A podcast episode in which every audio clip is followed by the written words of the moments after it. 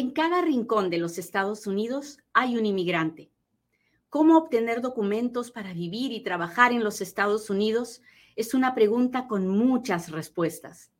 Yo soy Katia Quiroz, abogada de inmigración, y en Inmigrando con Katia encontrarás todas las respuestas. Nosotros hemos quedado traumatizados con la carga pública. Y usted dirá, porque si usted no, no me ha visto antes, va a decir que, de qué estás hablando, ¿no?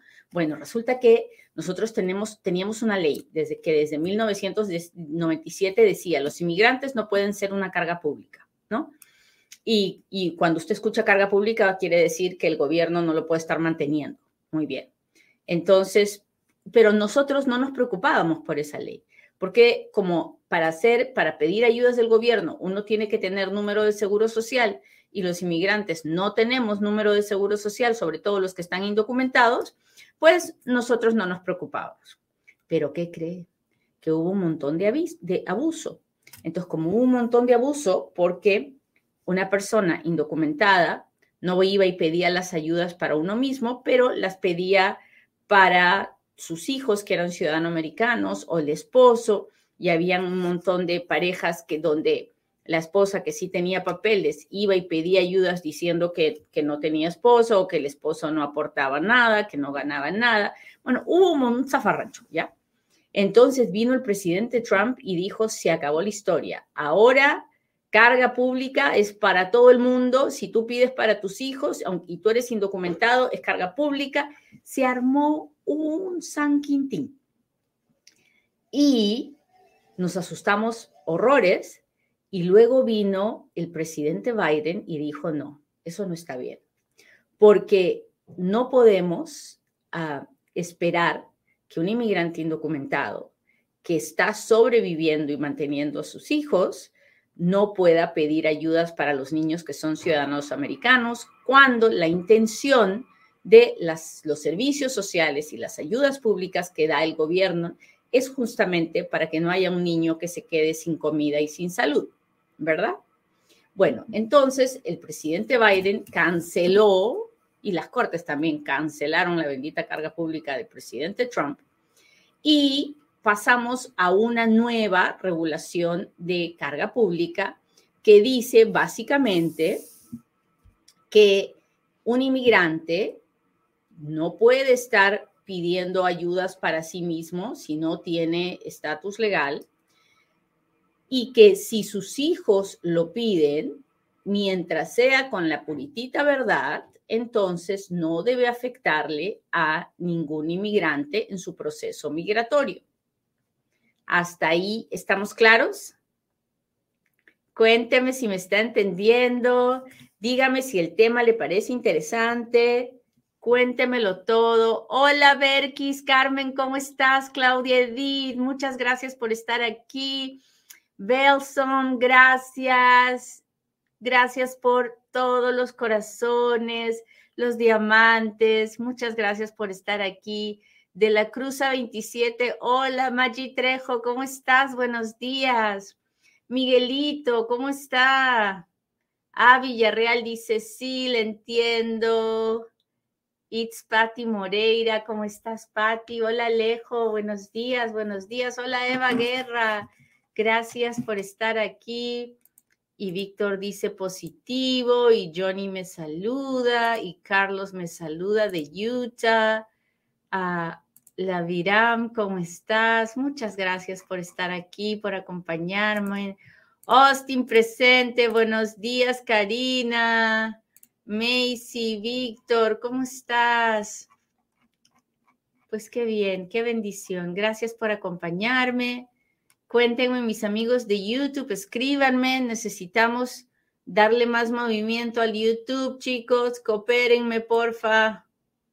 Coopérenme, coopérenme. Hola, hola, gracias por estar aquí.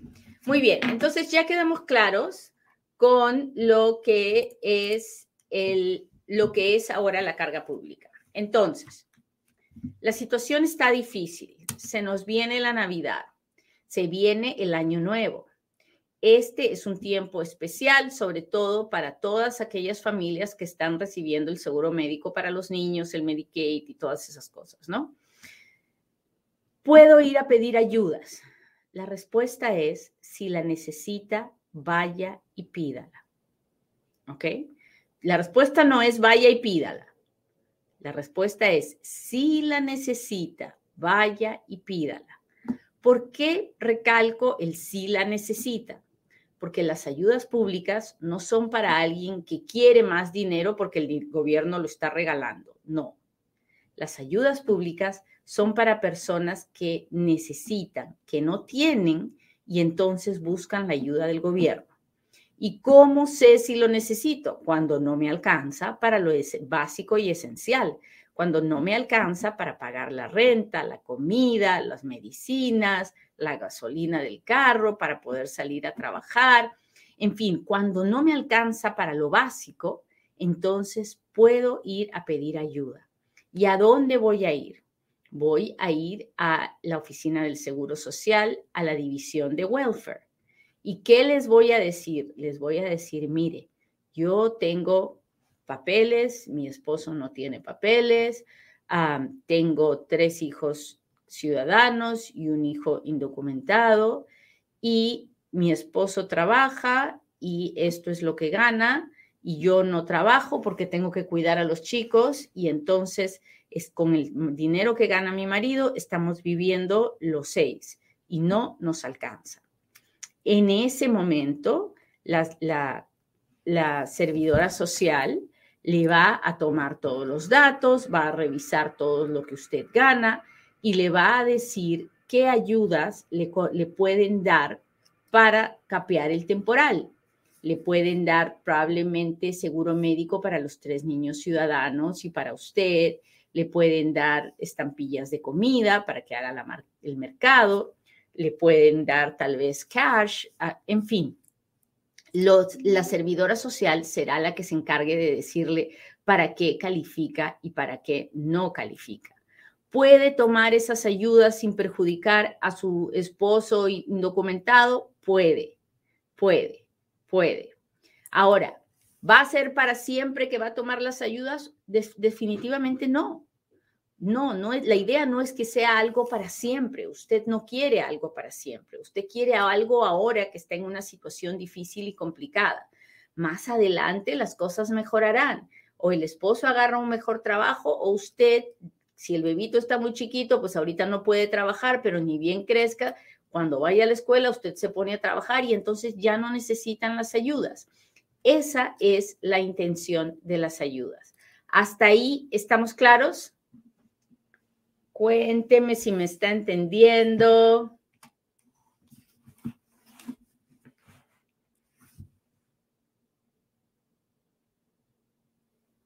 Dice, la ignorancia y escuchar a los demás termina haciéndolo. Sí, pero no importa, no, no tenemos que renegar por lo que pasó, tenemos que pensar en lo que es importante ahora. Por eso, si usted me está escuchando y usted me entiende, páseselo a alguien más, porque hay mucha gente que lamentablemente nunca ha escuchado a alguien hablar así como hablo yo. Ah, y entonces puede estar trabajando de lo más bien, no le puede estar faltando nada, pero se les hace fácil ir a la oficina del Seguro Social a pedir ayudas con un montón de mentiras, ¿no? No, que soy madre soltera o que mi marido me abandonó, que yo no gano nada, no trabajo. No, nada de eso se puede hacer. ¿Por qué? Porque luego tenemos que hacer los taxes.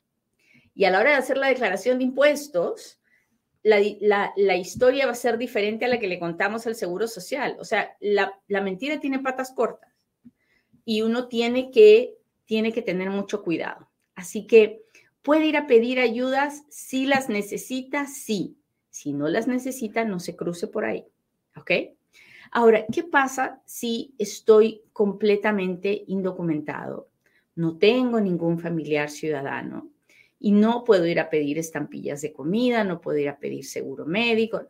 Bueno, en todos los estados, en todas las ciudades, hay iglesias donde donan comida para las personas que no tienen, que no les alcanza para comprar comida. Así que no sé si usted sabía, pero en, todas las ciudades, en todos los países, en todos los estados de todo el país, hay iglesias y hay organizaciones que se llaman bancos de comida.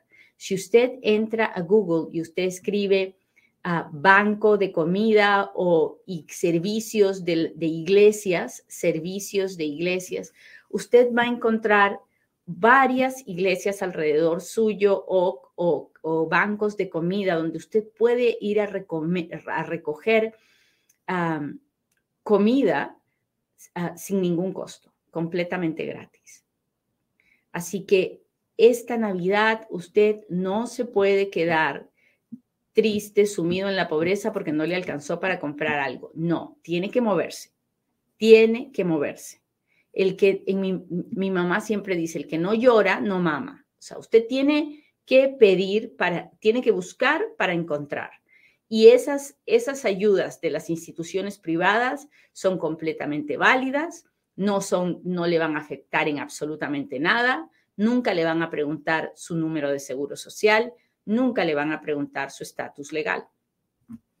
¿Qué pasa si usted está enfermo en este momento en los Estados Unidos? usted está enfermito y, y le pasa una emergencia y necesita ir a un hospital, ¿va a dejar de ir al hospital porque está indocumentado? No, no, de ninguna manera. Usted tiene que ir. Su vida es más importante que cualquier deuda. No le voy a decir que la cuenta del hospital no va a ser una barbaridad, que jamás probablemente podamos pagar, pero pero eso no es una razón para dejar de ir al hospital cuando uno está enfermo. En los Estados Unidos, cuando una persona llega a un hospital con una emergencia, no la pueden votar del hospital. Sobre todo si, si usted va a un hospital que recibe servicios del gobierno federal. Y cuando uno va a ese hospital y lo atienden y la persona no tiene los recursos, no tiene un número de seguro social, existe algo que se llama Medicaid de emergencia. Medicaid de emergencia, que quiere decir, tuve una emergencia, no vine aquí tratando de estafar a nadie ni de defraudar a nadie, mi salud me trajo aquí y no puedo pagar. Y entonces el gobierno tiene un fondo de emergencia para estas situaciones y paga los gastos de esa persona ese Medicaid de emergencia no es una carga pública, no le va a hacer daño en sus trámites migratorios nunca jamás. ¿Ya ve qué importante es que sepamos esto? Por favor, ya sabe lo que tiene que hacer. Yo le mando mi corazón y espero que la información ayude muchísimo a otras personas. Cuénteme si, ¿dónde están mis amigos de TikTok? ¿Quién me mandó, por favor, un corazoncito de esos que me levante el ánimo? No sé si se han dado cuenta, pero ando como, como un robot. El, el, fin de el viernes tuve una noticia que me asustó bien mucho y me pinché un nervio del cuello y ando como, como un robot. Tengo el dolor que me llega hasta la punta de este dedo y por detrás en la espalda hasta la cintura y entonces estoy que casi no me puedo mover y cada vez que me muevo me duele. Pero, pero, aún así, hay que estar contento. Es la Navidad, muchachos, es la Navidad. Pero si no me muevo mucho es por eso.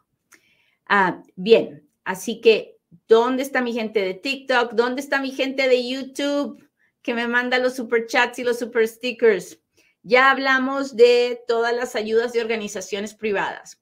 Si, si usted vive en una ciudad grande y en las ciudades grandes hay lugares, escuche la radio, escuche la televisión, escuche, eh, mire, mire en sus, en sus, en sus social media.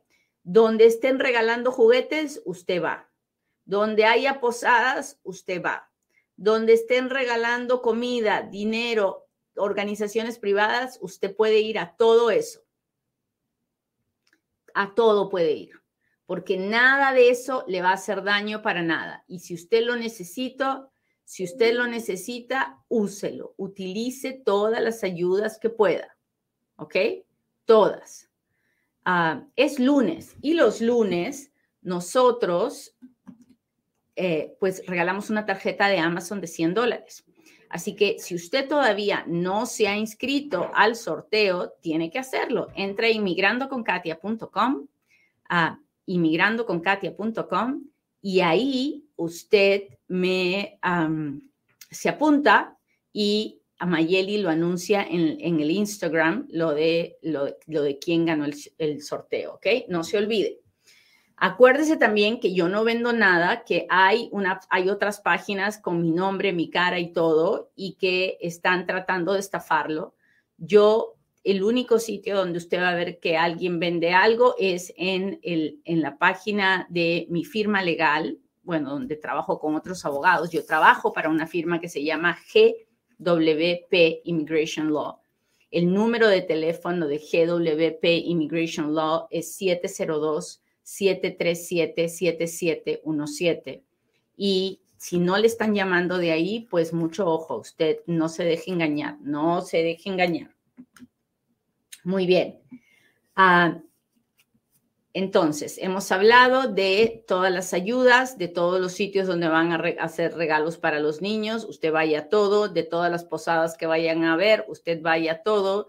Busque ayuda en todas las iglesias. Hay iglesias católicas, hay iglesias evangélicas, hay iglesias presbiteranas, luteranas, hay iglesias judías, hay iglesias ortodoxas, hay iglesias hindúes, en fin, en todas las iglesias hay algún tipo de programa de ayuda. Búsquelas. No se quede sin buscar la ayuda. No espere que la ayuda le va a llegar, a, va a tocarle la puerta. No, usted tiene que salir a buscarlas.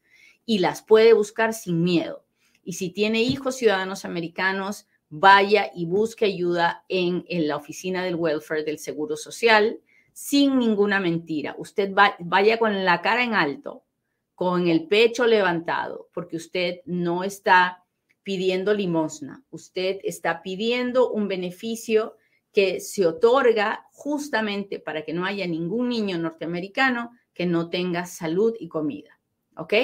Y es temporal no es para toda la vida. El gobierno no los va a mantener. Usted va a seguir trabajando y esforzándose y las cosas van a mejorar. Estamos pasando por una situación difícil. Así que hay que echarle ganas, muchachos. Hay que echarle ganas. Hasta ahí, ¿cómo vamos? Porque yo ya voy a empezar a contestar preguntas y esta es la parte donde Katia responde.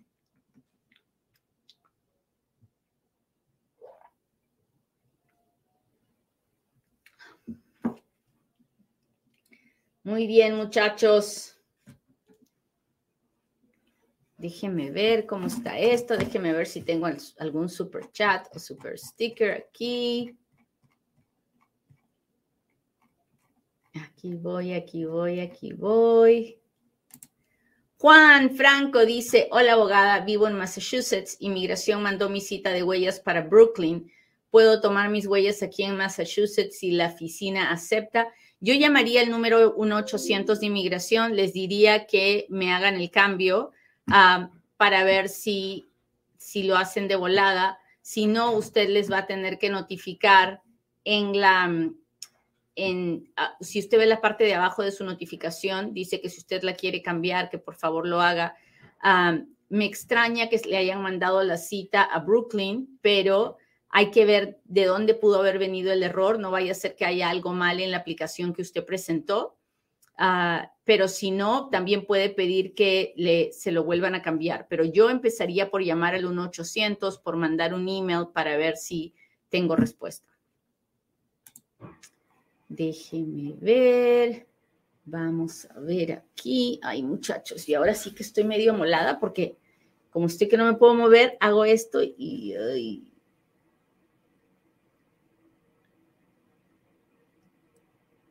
Es lunes, ¿saben qué pasa hoy día lunes también? A la una de la tarde estoy en eh, Fiesta Radio Las Vegas haciendo un programa de radio con la madrina. La madrina es una super DJ ah, que tiene su programa que, está en la radio, en, radio em, Fiesta Radio Las Vegas y 98.1 FM en Las Vegas y hablamos por una hora y nos divertimos muchísimo y ayudamos a mucha gente. Así que si me quiere acompañar, ahí lo va a ver. También en el Instagram hacemos live. Hola, buenos días. Ah, me fui con visa de turista, me quedé dos años, me volví a mi país voluntariamente. Sé que tengo castigo de 10 años, llevan más de 5 que no vuelvo. ¿Puedo obtener algún perdón? Ah, no lo sé. Usted puede pedir un perdón a la hora de pedir la visa de turista, pero ah, tiene que probar que definitivamente ahora quiere volver para allá, no quedarse jamás de lo jamás, es porque en donde usted vive le va maravilloso y no tiene razón para volver a quedarse. Entonces, es muy difícil poder hacerlo antes de los 10 años. Es posible, sí, pero depende de, de su situación. Si usted está llevando una vida muy normalita en su país, mi consejo es que se espere los 10 años y que durante esos 10 años pues viaje a muchos otros países del mundo, vaya y vuelva para que vean que su intención no es irse a quedar a otro lugar. Buenas, tengo cuatro meses que me hice las huellas, no me ha llegado el permiso. No, no, tampoco le va a llegar. Normalmente demora siete, ocho meses. Espérese un ratito más. ¿Ya hay algún cambio del castigo de los 10 años? No, no lo hay todavía. ¿Cuánto cuesta el formulario para un parol? Ah, no sabría decirle. El parol que yo con el parol no sé, primero porque no sé a qué parol se está recibiendo, ah, se está refiriendo. Hay parol humanitario, hay parol para entrar, ah, para pedir asilo, hay, depende. Así que no le puedo contestar sin saber.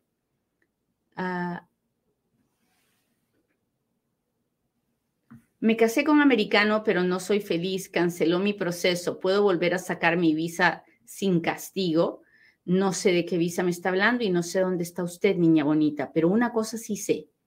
Busque un abogado de volada y hable en persona con él, porque usted necesita conversar con alguien, pero ya, ya, antes de que se nos pase el tiempo. ¿Ok? Ah, ¿Cuánto tarda la 485 por esposo? Depende. Depende de dónde está viviendo, depende de cuántos están demorando en su oficina local. Ah, generalmente yo le digo a todo el mundo para que no coma ansias de uno a dos años.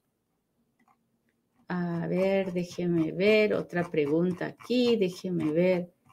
Ah, saludos de Nueva York, gracias. Es cierto que si alguien que entró por la frontera y se casa debe devolverse a su país a tramitar los papeles desde allá. Ah, si es que puede, sí, pero no todo el mundo puede. Hay mucha gente que ya está molada, ya tiene orden de deportación y esos no pueden salir así nomás. Ah, es, es, muy, no le puedo dar una respuesta sin saber toda la historia de la vida de esa persona. Está bien complicada esa situación. Entré con visa P3 y me quedé, tengo cuatro años casado, voy a aplicar, ¿tendré algún problema? No lo sé, tendría que evaluar toda esa situación antes de poder decirle, si, mire, desde el momento en que usted está indocumentado ya tiene un problema. O sea, que desde el momento que está indocumentado, yo no movería un dedo sin tener un, sin tener un abogado mi consejo es que busque un abogado. Por favor, no vaya a un llena papeles. No hay, no hay peor cosa que uno puede hacer que ir y buscarse un llena papeles que nos haga meter la pata y, ah, mire, los abogados no son perfectos, definitivamente que no lo son, pero los llena papeles son mil veces peor. Así que por favor busque un abogado. Ah, Déjenme ver otra pregunta. Mis amigos de TikTok, gracias chicos por estar aquí, gracias por las por todos los regalitos que me mandan, se los agradezco mucho. Debería comenzar mi trámite antes que mi hijo cumpla 21 o o el mero día, ni siquiera el mero día, al día siguiente es cuando puede Ah, puede presentar toda su aplicación. no vaya a presentar nada antes de los 21 porque no se puede. Entré con visa, ya le contesté. ¿El centro de Texas es el más rápido o el más lento para proceso de residencia por matrimonio? Es lentísimo. Todo está súper lento. Todo está súper lento. Y lamentablemente usted no puede, no puede elegir a dónde va a ir. Usted va a donde le toca. Llevo tres años esperando respuesta por el perdón de presencia ilegal. ¿Qué se puede hacer?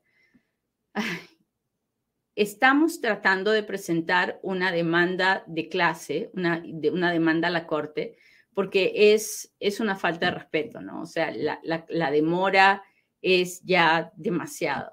Eh, ¿Usted qué puede hacer? Pues puede cada semana mandar su email de queja, puede contratar un abogado que haga una una demanda en la Corte Federal si es que tiene dinero. Ah, son, son caros hacer demandas en la Corte Federal. En fin, puede, puede llamar a un congresista para pedirle que el congresista abogue por usted para que ya le levanten la, para que agarren su expediente y procesen su perdón.